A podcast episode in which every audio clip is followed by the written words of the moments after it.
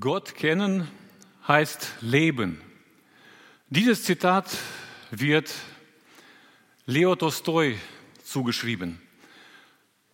Und es bringt wunderbar auf den Punkt das, was wir im Johannesevangelium Kapitel 17, Vers 3 lesen. Jesus Christus sagt dort, das ist aber das ewige Leben, dass sie dich, der du allein wahrer Gott bist und den du gesandt hast, Jesus Christus, erkennen.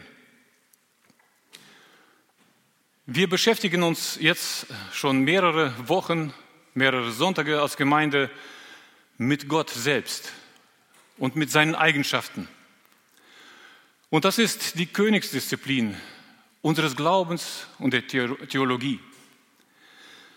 Erst wenn wir Gott erkennen, wie er ist, wie er sich zu erkennen gibt in seinem Wort, können wir ihm vertrauen. Wir können seinen Plan für uns annehmen und können ihn verstehen. Im Johannesevangelium Kapitel 14, Verse 21 und 23, bis 23 lesen wir, Jesus sagt, wer meine Gebote hält, wer meine Gebote hat und hält sie, der ist es, der mich liebt. Wer mich aber liebt, der wird von meinem Vater geliebt werden und ich werde ihn lieben und mich ihm offenbaren. Spricht Judas zu ihm, der nicht der Iskariot. Herr, was bedeutet es, dass du dich uns offenbaren willst und nicht der Welt?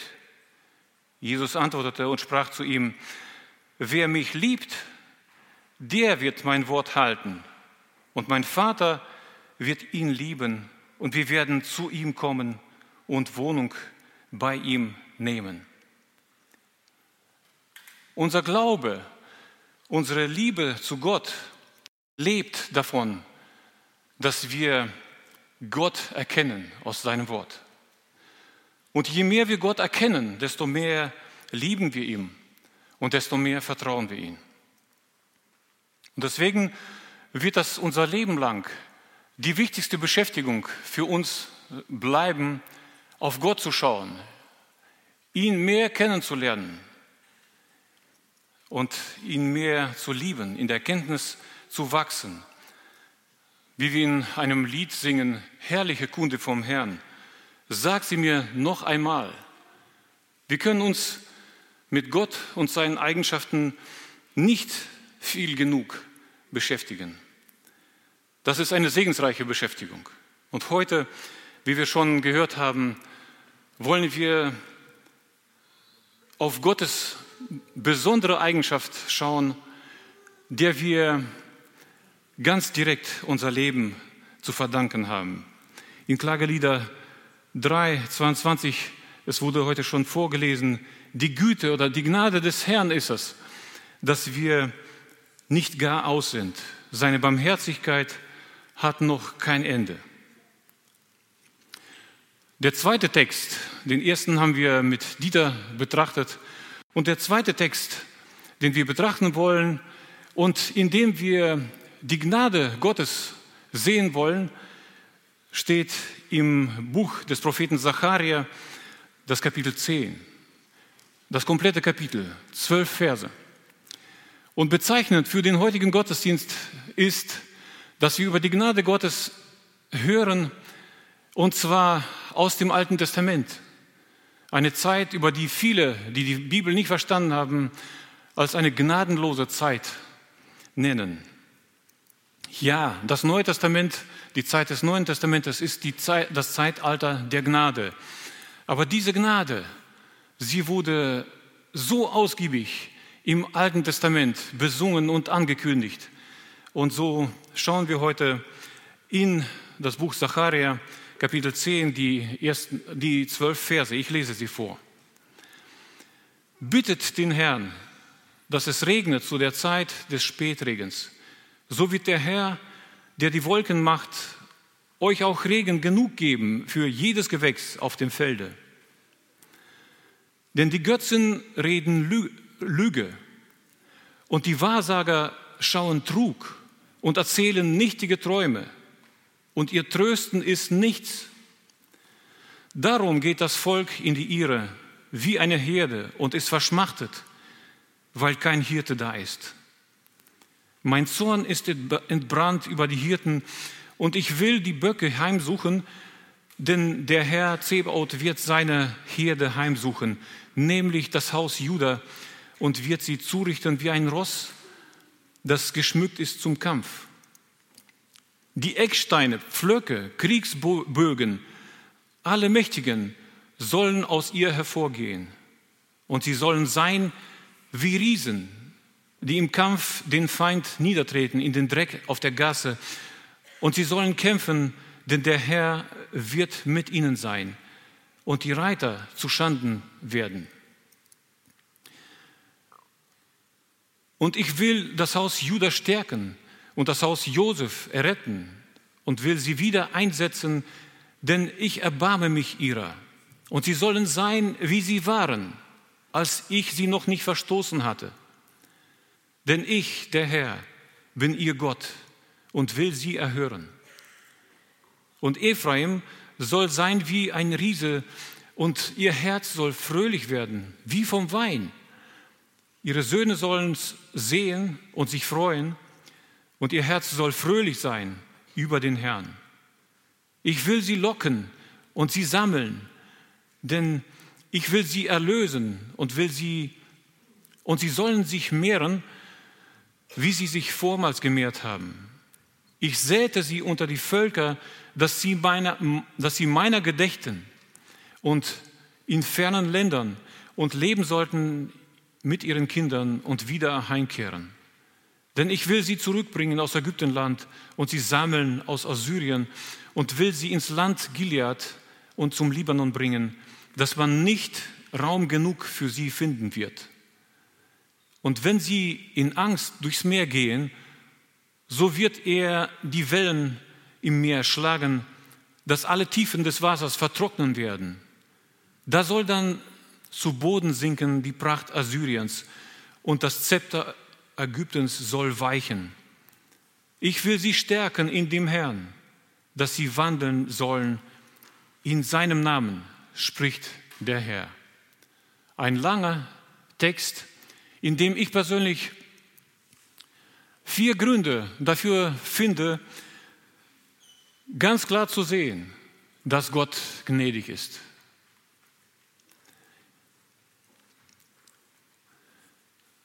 Der erste Grund für mich persönlich in diesem Text liegt darin, dass Gott seine Menschen nicht aufgibt, auch wenn sie sich von ihm abwenden. Wir erinnern uns, Israel ist eine Nation, die Gott erwählt und ausgesondert hat, mit dem Gott einen Bund geschlossen hat, die er aus dem Ägyptenland geführt hat, befreit aus, aus, aus der Sklaverei, unterwegs in der Wüste versorgt und in das verheißene Land geführt hat, in diesem Land gesegnet und beschützt hat. Und dennoch verschweigt uns das Wort Gottes nicht, dass es Zeiten gab, wo das Volk Israel als ganze Nation Gott den Rücken zugekehrt haben. Sie haben die Privilegien, ein erwähltes Volk zu sein, nicht geschätzt. Sie haben sie verworfen, nicht nur vergessen. Das scheint mir in diesem Fall ganz genau die Situation zu sein. Die wird uns hier in den Versen 2 und 3 kurz geschildert. Hier sehen wir eine atemberaubende Gottlosigkeit. Das Volk Gottes dient nicht mehr Gott, sondern Götzen. Götzen, die Lüge erzählen. Und wenn es um die Zukunft des Volkes geht, dann wenden die sich nicht an Gott, sondern an Wahrsager. Gibt es für Gott noch ein größeres Gräuel, wenn seine Menschen sich an Wahrsager wenden? Vor allem, wenn wir bedenken, die Wahrsager erzählen da einen ganz anderen Plan. Lügen, wie wir hier gelesen haben. Es steht hier in diesem Kapitel nicht gut um den Gottesbezug dieses Volkes.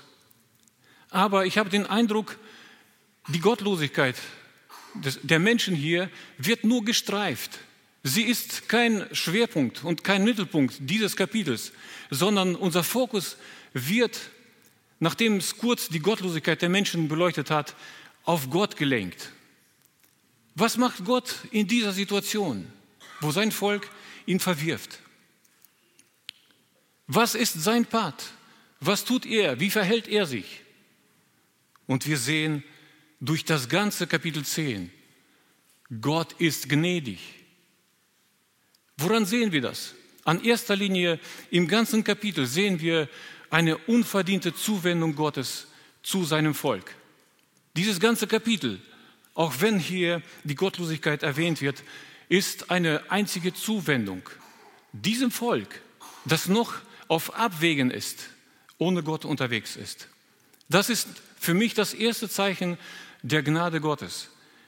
Gott gibt seine Leute nicht auf. Das wollen wir als erstes einmal einfach festhalten. Gott gibt seine Leute nicht auf.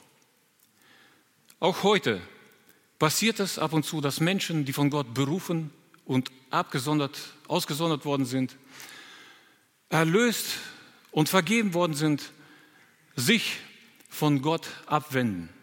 Und ich finde, die Botschaft dieses Kapitels ist heute direkt an Menschen, die eines Tages von Gott befreit, erlöst und auf einen neuen Weg gestellt wurden, die mit Gott einen Bund geschlossen haben und aus welchen Gründen auch immer ihm dann den Rücken zugekehrt haben.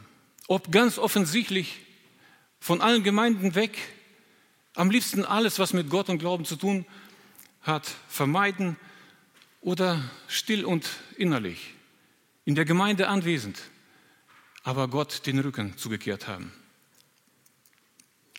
Für euch soll die Botschaft dieser Worte sein, Gott hat dich nicht verworfen und nicht aufgegeben. Lass dich durch diese Botschaft, durch diese Worte heute provozieren und aufrichten. Auch wenn du Gott vergessen hast oder aufgegeben hast, wenn du dich im Glauben aufgegeben hast, Gott hat dich nicht aufgegeben. Das ist das erste Zeichen der Gnade. Gott wendet sich dir zu, auch wenn du noch auf Abwägen bist. Gott ist gnädig. Er hat dich nicht aufgegeben. Im Matthäus-Evangelium Kapitel 18, Verse 12 bis 14 lesen wir, sagt Jesus, was meint ihr, wenn ein Mensch 100 Schafe hätte und eins unter ihnen sich verirrte, lässt er nicht die 99 auf den Bergen, geht hin und sucht das Verirrte? Und wenn, er es, wenn es geschieht, dass er es findet, wahrlich, ich sage euch, er freut sich darüber mehr als über die 99, die sich nicht verirrt haben. So ist auch nicht der Wille bei eurem Vater im Himmel, dass auch nur eines von diesen Kleinen verloren geht.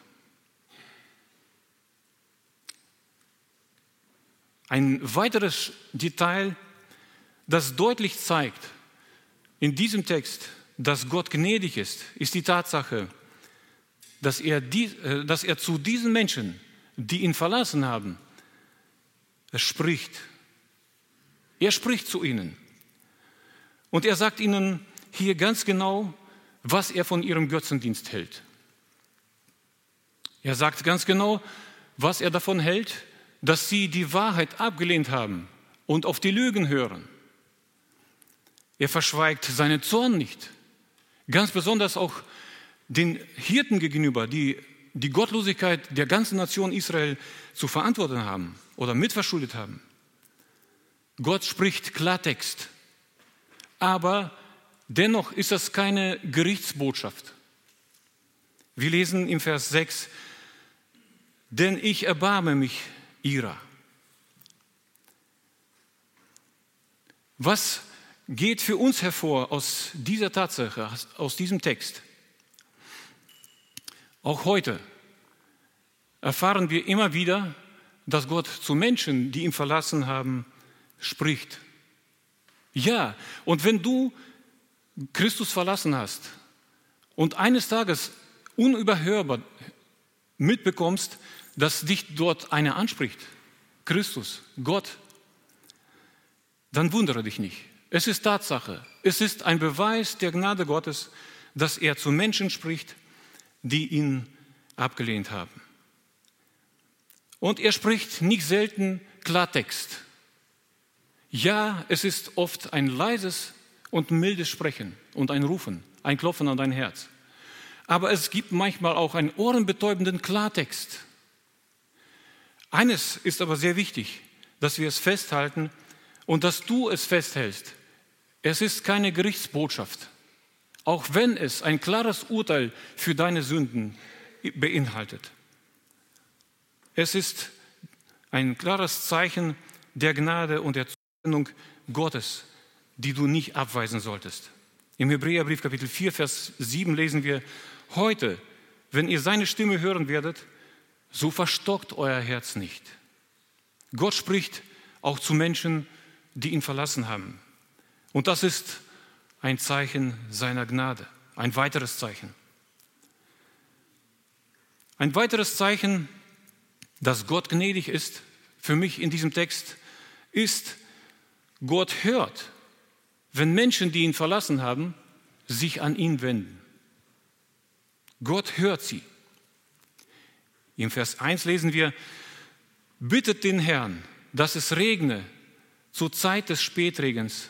So wird der Herr, der die Wolken macht, euch auch Regen genug geben für jedes Gewächs auf dem Felse, auf dem Felde.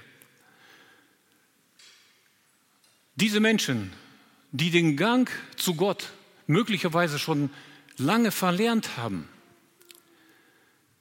diese Menschen, die alles, was mit Gott und Glaube zu tun hat, wahrscheinlich aus ihrem Leben ausgeklammert haben, fordert Gott auf. In dieser konkreten Not, wo es eine Dürre gibt, sich an Gott zu wenden, mit der Bitte zu helfen.